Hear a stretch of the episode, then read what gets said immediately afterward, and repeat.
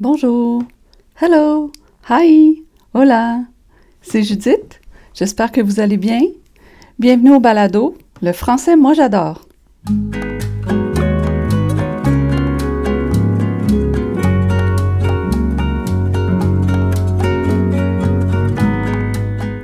Hello! Aujourd'hui, euh, avant de commencer, je voulais faire un petit rappel euh, comme quoi ce balado, euh, c'est un balado en français avec l'accent québécois. Euh, donc, le but, comme je l'ai dit dans le premier épisode, c'est de se familiariser vraiment avec, avec l'accent québécois, avec la, le parler québécois, le parler, donc l'oralité, le parler oral, verbal du français au Québec. C'est vraiment, euh, c'est vraiment l'objectif. Alors, c'est pour ça que euh, je fais un, balado vraiment dans un format informel, un peu sous forme de, conversation, comme si on était en train de jaser ensemble, comme si j'étais en train de vous raconter euh, des choses que je venais d'apprendre ou des, des choses que je trouvais intéressantes ou importantes. Donc, euh, voilà pour la mise au point. Alors aujourd'hui, vraiment, je voulais parler de, du système métrique. Hein, le système métrique, euh, a priori, euh, ça a l'air d'un sujet assez ennuyant. Là. mais en fait, ce que je voulais dire au sujet du système métrique, c'était plus la conversion du, système impérial au système métrique. Je vais pas donc, au Québec, c'est embêtant un peu parce qu'on a, on, navigue dans les deux systèmes. Il y a plein d'affaires qui sont encore dans le système impérial, notamment dans le domaine de la construction. Puis là, je ne vais pas entrer dans la construction comme dans le, dernier épisode où j'ai parlé de, la, charpente en bois, puis de la ballon frame et tout ça. Là. ne vous inquiétez pas, ne partez pas, restez, restez, ne partez pas. Non, je vais pas, je vais pas parler de ça. Mais il reste que dans le domaine de la construction, tout marche encore avec des, pouces puis des pieds, en pouces et en pieds. C'est ça. On, mesure encore en pouces et en pieds. Puis euh, c'est resté. C'est resté. Donc, le système impérial. Impérial, ça vient vraiment de l'Empire britannique, le système britannique finalement, le système anglais. Aux États-Unis, eux, ils fonctionnent encore avec le système anglais. Euh, mais ben oui, c'est normal. Mais euh, donc c'est ça, au Québec, on est comme euh, à cheval entre les deux, ça dépend des domaines. là où moi, j'ai plus de facilité à comprendre dans le système, ben, dans le nouveau système métrique, c'est peut-être peut-être les degrés Celsius. Ça, pour moi, la température, ben, en fait, ça dépend. C'est même pas vrai. Parce que la température, la température extérieure en degrés Celsius, ça va. Je comprends. On me dit, je regarde Météo Média ou mon application sur mon téléphone, puis ça dit, il fait 28. Il fait 28 degrés Celsius. Je sais qu'il fait chaud. Il fait moins 30. Je sais qu'il fait froid. Hein? On dit même, il fait frais, n'est-ce pas? Euh, ça, je le sais, ça va. Là où la température en degrés Celsius mais pas très familière, puis je veux dire, j'ai du mal à la décoder, c'est lorsqu'on me donne la température de l'eau. La température de l'eau, mettons l'eau d'une piscine ou l'eau d'un lac. Là, je fonctionne en Fahrenheit. Moi, la température en Celsius d'un lac, ça me dit rien. Euh, donc, mettons que euh, l'eau d'un lac, on me dit qu'elle est à 68, 68 degrés Fahrenheit, mais c'est pas chaud, hein? C'est pas chaud, c'est pas chaud.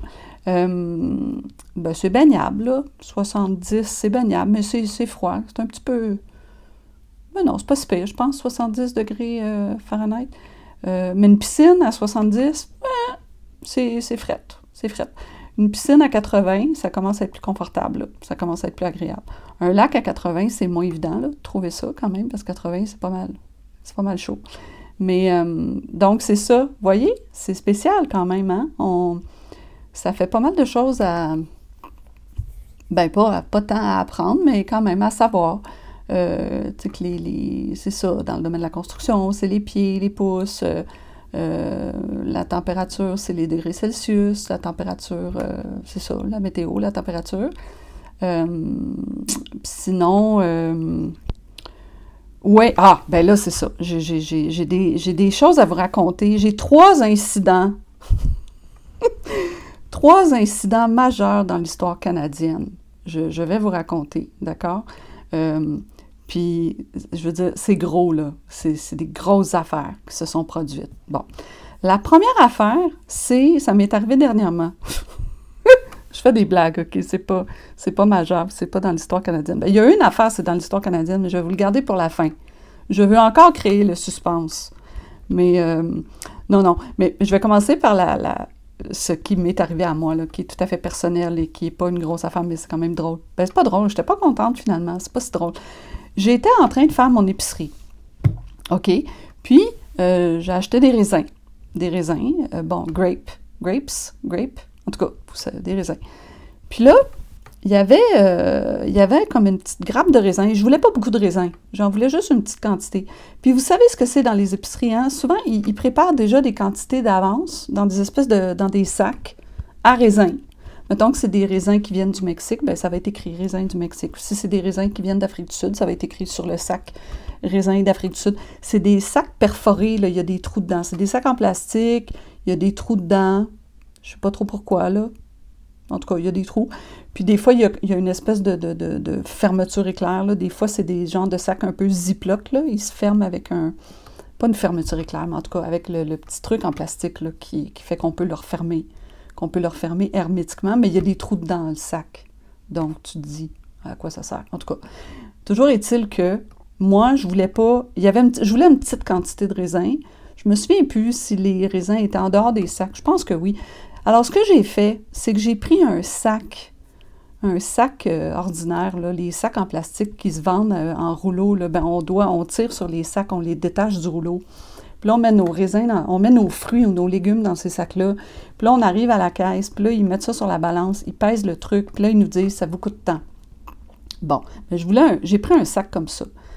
Donc, sur le sac, il n'y avait rien d'écrit. C'était pas écrit que c'était des raisins du Mexique ou de je ne sais où. Là. Il n'y avait rien d'écrit. Alors, je me suis dit, comment la caissière ou le caissier va-t-il faire, va-t-elle faire pour savoir combien me coûtent les raisins? Alors, je me suis dit, j'ai eu une idée de génie, honnêtement. J'ai, pris une photo de, euh, de, la petite pancarte, là, de la petite étiquette qu'on trouve au-dessus des, des, des, étalages de fruits et légumes. Là. Il y a toujours une, une, assez grosse étiquette. Je dirais peut-être 4 pouces par 6 euh, pouces. je vous parle en pouces. Euh, je ne sais pas, moi, 20 cm par... Non, 15 cm par 20 cm. 10 par 20. C'est rectangulaire. C'est rectangulaire. Souvent, c'est écrit noir sur fond rouge, là.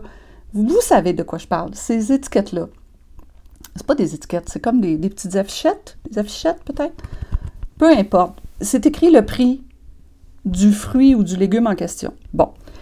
Fait que là, c'était écrit 1,99 la livre. 1,99 la livre. Donc, vu que sur le. J'avais pas pris le sac identifié à ma sorte de raisin, je me suis dit, je vais prendre une photo de la petite affiche avec le prix, 1,99 la livre.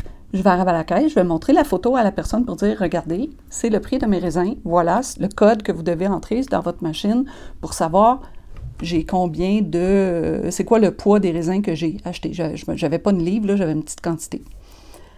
Alors, je fais ça, toute fière de mon coup, me disant Ah, que je suis une bonne personne, je vais aider le caissier ou la caissière à, à, me facturer le bon prix, finalement.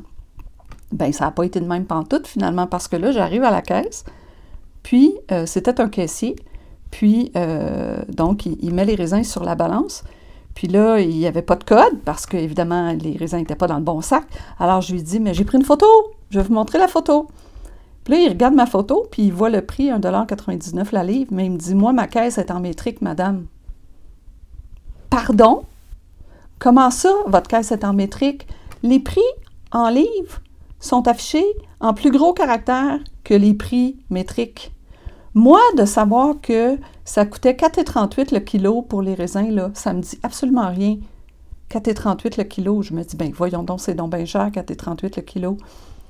Mais là, un kilo, c'est plus que deux livres. Fait que, tu sais, euh, c'est pas si pire que ça. Surtout que j'ai pas acheté un kilo, là. Mais ça me dit rien, moi, le prix en kilo. Ben, ça me dit de quoi, mais je veux dire, faut, faut que je réfléchisse, là, sais, faut que je regarde ça attentivement, puis que je fasse des petites, des petites conversions dans ma tête, là, des petits calculs, là, puis j'ai pas juste ça à faire, des petits calculs. Non, je plaisante, tu sais, je plaisante.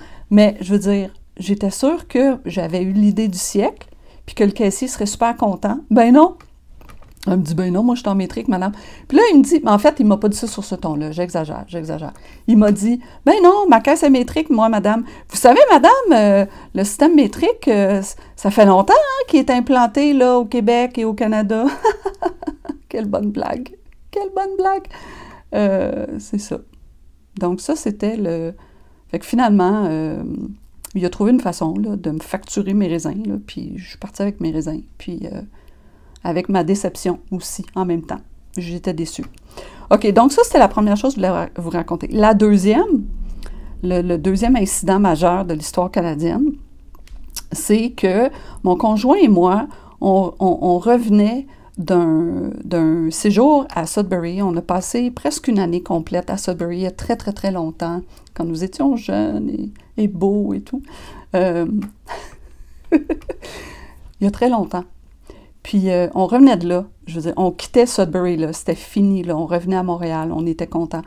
Puis, euh, pas qu'on n'a pas aimé notre, séjour à Sudbury. On a rencontré des gens extraordinaires et tout, mais on s'ennuyait de notre monde, On s'ennuyait de nos parents, puis tout ça. Puis, ouais, bon, mais j'étais un petit peu... Euh, je m'ennuyais, tu sais, je m'ennuyais. Moi, je m'ennuie facilement, là. Je l'ai déjà dit dans quand j'ai parlé du chien, là, puis que je fais garder le chien, puis que je m'ennuie un peu du chien, tout ça, bon, je suis comme ça, je m'ennuie facilement.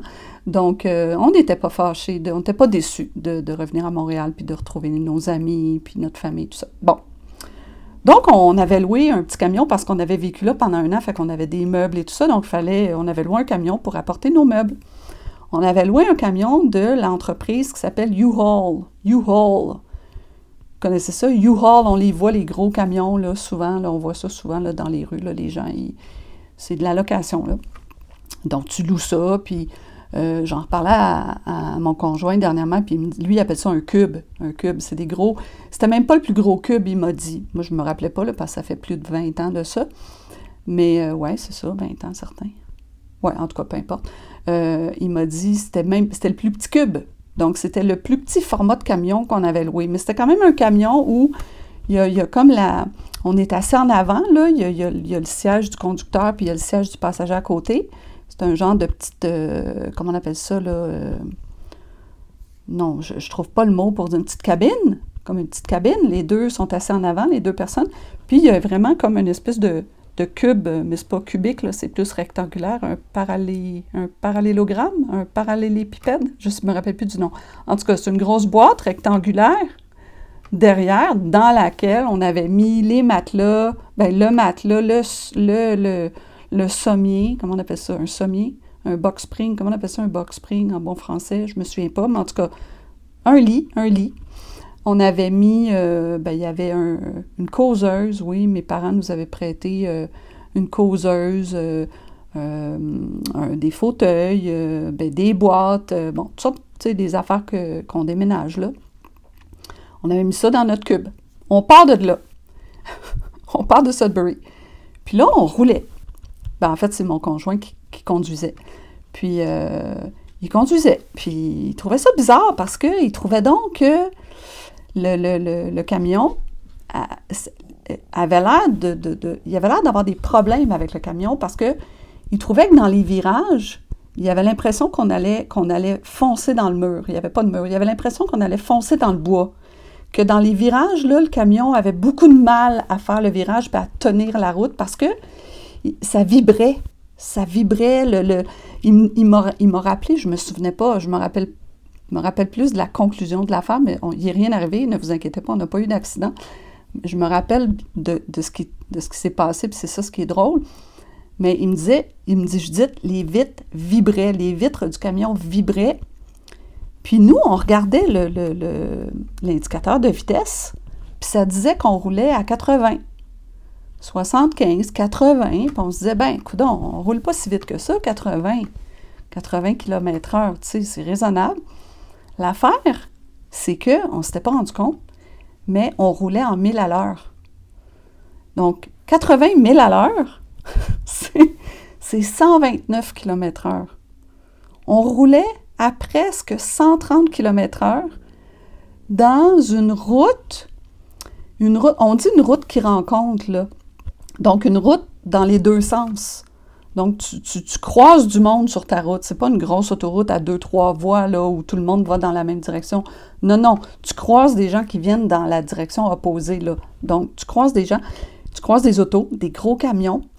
On roulait à presque 130 km à l'heure là-dessus, avec notre cube, là, avec tout notre stock en arrière, toutes nos affaires. Puis, on, on pensait qu'on était en kilomètre heure problème de conversion du système impérial au système métrique. Ça aurait pu causer notre perte, ça aurait pu. Euh, mais finalement, au bout, je ne sais pas, peut-être qu'on a roulé comme ça 20 minutes, une demi-heure, mais mon conjoint me disait, ça avait juste pas de bon sens. Là, on pensait, ça avait pas de bon sens. Il dit, je pensais qu'on allait se tuer. Pour vrai. J'aurais dû faire un trigger warning avant de, raconter ça. Mais en fait, il n'est rien arrivé. Il rien arrivé.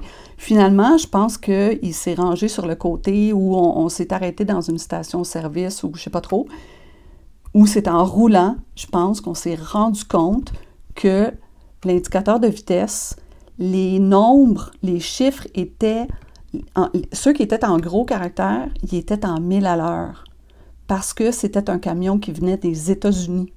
Parce que U-Haul, c'est une entreprise américaine, ça.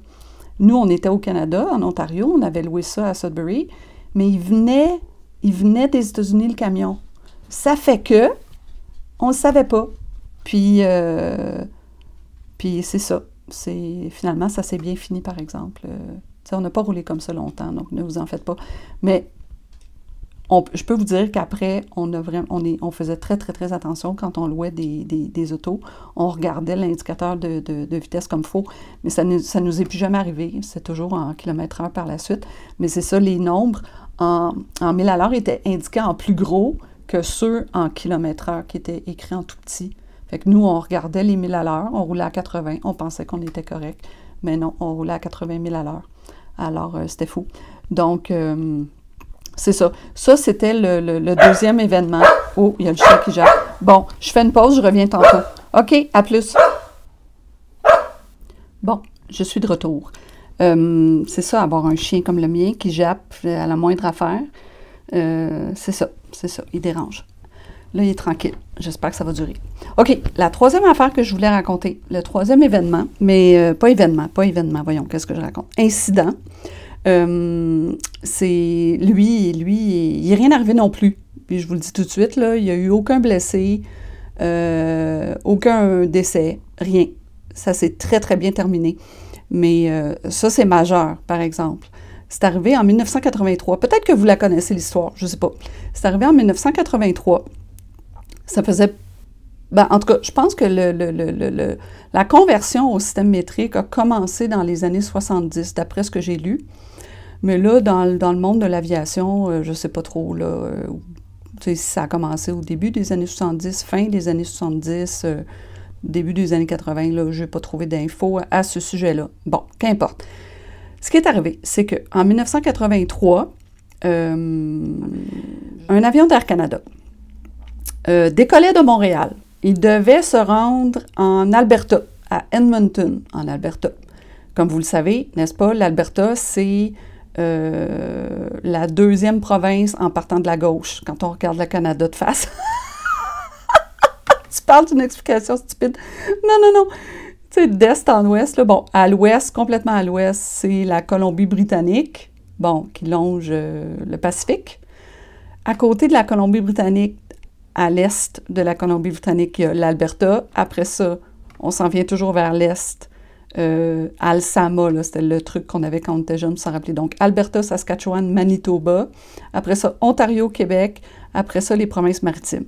Bon. Hein, la géographie canadienne, c'est bien important. Euh, puis il y a les territoires aussi. Mais je ne suis pas là pour parler des territoires, ni pour parler de, géographie canadienne. Peu importe. Toujours est-il que l'avion devait atterrir à Edmonton, en Alberta. Sauf que, en plein vol, au-dessus du Manitoba, donc deux provinces plus, plus proches, là, plus tôt, les pilotes se sont rendus compte qu'il n'y avait plus de carburant. Les deux moteurs se sont éteints Et même le tableau de bord s'est complètement éteint. Il était comme dans le noir total. total, total, total. Euh, ben pas dans le noir, noir, je veux dire. Le tableau de bord ne fonctionnait plus. Tout ça parce qu'il y a eu une erreur de conversion du système impérial au système métrique. Dans le, quand ils ont fait le plein de carburant de, de l'avion au sol à Montréal, ils n'ont pas mis assez de carburant. Alors, c'est ça. Donc, les pilotes se sont retrouvés au-dessus du Manitoba, les moteurs ne marchent plus. Qu'est-ce qu'on fait? Puis là, il y a un des pilotes qui avait déjà piloté des planeurs. Un planeur, c'est un avion qui, je pense, qui n'a pas de moteur, il fait juste planer. En tout cas, je pense bien. Je n'ai pas fait de recherche là-dessus, mais je pense que c'est le cas. Le pilote avait déjà, un des pilotes avait déjà piloté ça. Alors, il a piloté l'avion comme s'il faisait planer l'avion. Puis, il a réussi à poser l'avion dans une petite ville du Manitoba qui s'appelle Gimli. Gimli. Puis, je pense que c'était une ancienne base, une base, une ancienne base militaire. Il y avait une piste d'atterrissage là. Puis, je pense qu'il y avait comme, il y avait, il y avait, il y avait quelque chose d'organisé là. Il y avait une fête ou je sais pas trop. Il y avait du monde. Puis, il y avait même des jeunes qui, en vélo sur la piste. Puis les gens, si jamais ça vous intéresse, là, vous pouvez aller sur Internet, trouver, il y a un reportage qui avait été fait par Radio-Canada sur euh, cet incident-là qui s'était produit en 1983. Euh, en tout cas, toujours est-il que l'avion, ils ont réussi à le poser.